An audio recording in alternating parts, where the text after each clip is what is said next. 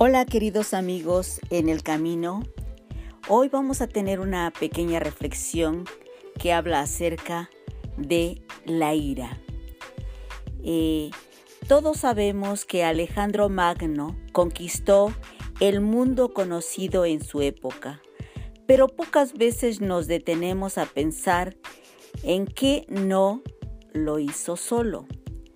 Un día su querido amigo y general del ejército Cleto se emborrachó y ridiculizó al emperador frente a sus hombres.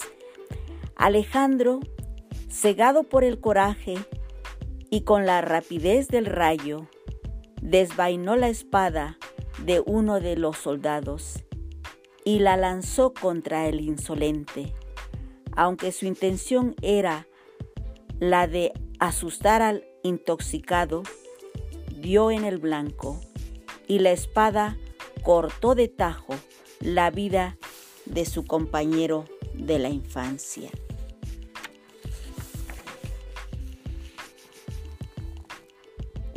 un profundo remordimiento embargó el alma de Alejandro, a tal grado que intentó quitarse la vida con la misma arma, pero le fue impedido por los, eh,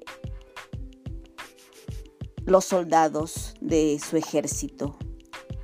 Muchos días estuvo enfermo, llamando a su amigo y reprochándose por haberlo asesinado. Este genio militar pudo conquistar ciudades y continentes pero falló miserablemente porque no pudo dominar su carácter. Si él no pudo, ¿podremos nosotros? Normalmente explotamos cuando el resentimiento, frustración, emociones, heridas o la simple fatiga se acumulan. El enojo siempre es malo, algunas veces o tal vez es positivo. ¿Existe alguna manera en que podamos ser buenos y estar enojados a la vez? ¿Por qué Pablo nos exhorta diciendo, airaos, pero no pequéis, no se ponga el sol sobre vuestro enojo, ni deis lugar al diablo? Efesios 4, 26, 27. Es interesante. Al estar compartiendo con ustedes esta, este tema de la ira, me hace recordar mis primeros dos años con la organización que empecé a trabajar eh, como comunicadora del Evangelio.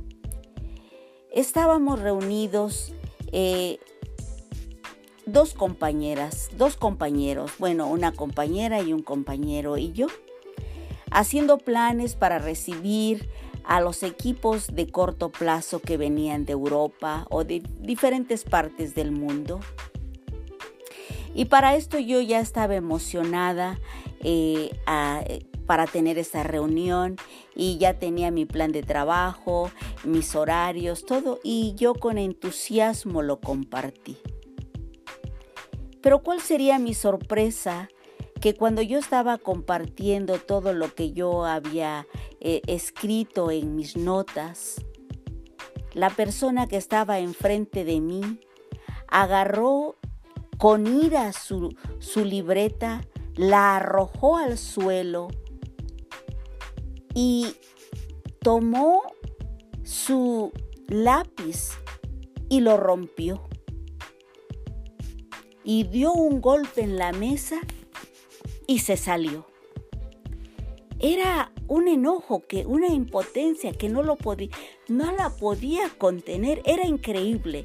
Para mí yo estaba en shock. No lo podía comprender. No no lo entendía.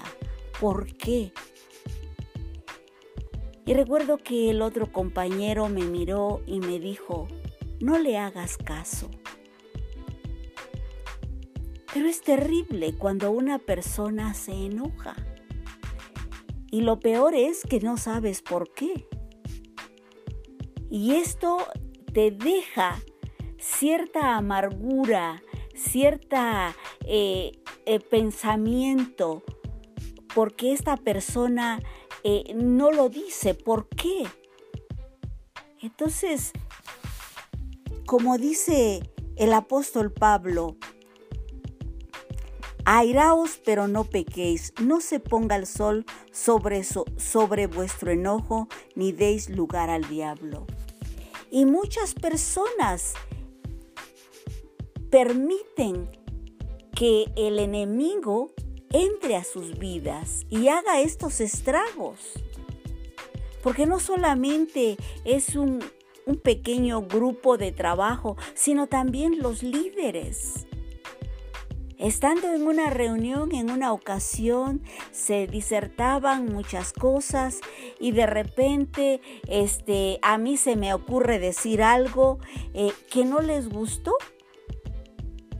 Y hubo un tiempo de descanso y este y así se formaron los grupos y de repente veo al líder con otro líder diciendo que decía, y bueno, ¿y esta mujer qué? ¿Qué trae? Hablando de esa manera, con enojo, con desagrado. Entonces debemos de ser muy cuidadosos cuando eh, estamos molestos, pero sobre todo cuando la persona no sabe por qué. Tenemos que ser cuidadosos con nuestras emociones.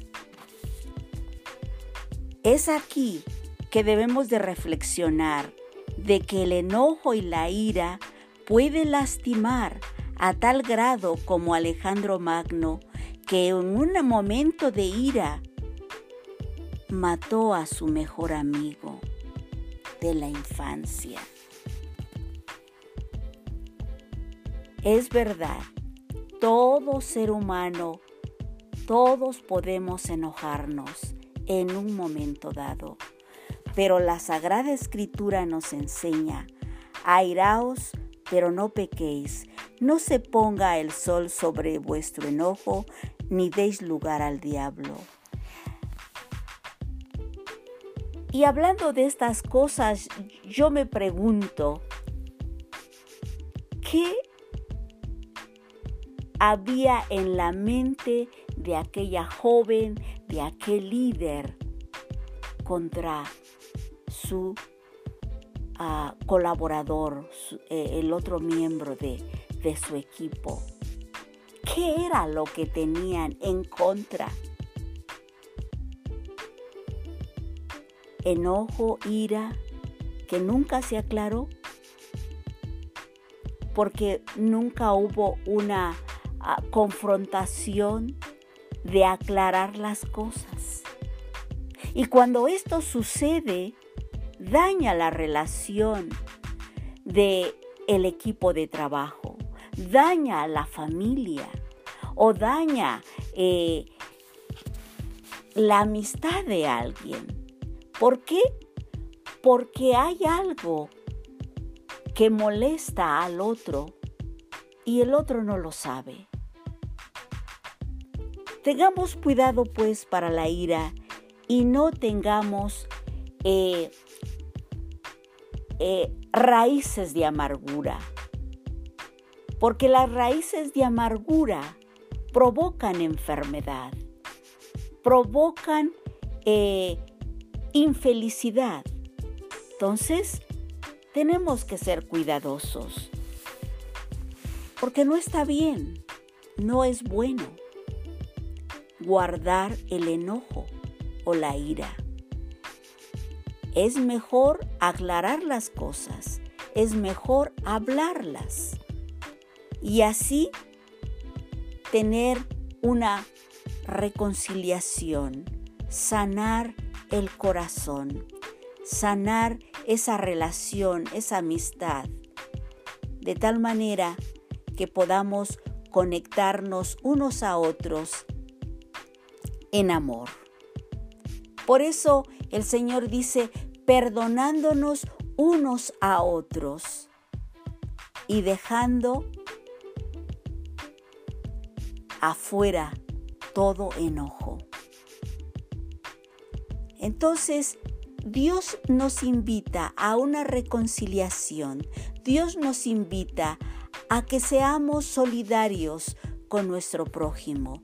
Si tenemos algo contra alguien, hablemos claramente y no manifestemos el enojo o la ira. Y si la manifiestas, que tu enojo, como dice el apóstol Pablo, no se ponga el sol sobre vuestro enojo, ni deis lugar al diablo. Amados hermanos, amigos, tenemos que controlar nuestras emociones. Tenemos que vivir una vida de gozo y de alegría y de paz. Yo espero que esta reflexión nos ayude a vivir una vida eh, mejor y que podamos eh, tener empatía con los demás. Bueno, queridos amigos en el camino, cuídense mucho y que el shalom de Dios siempre esté en sus vidas. Y hasta la próxima. Un abrazo a la distancia.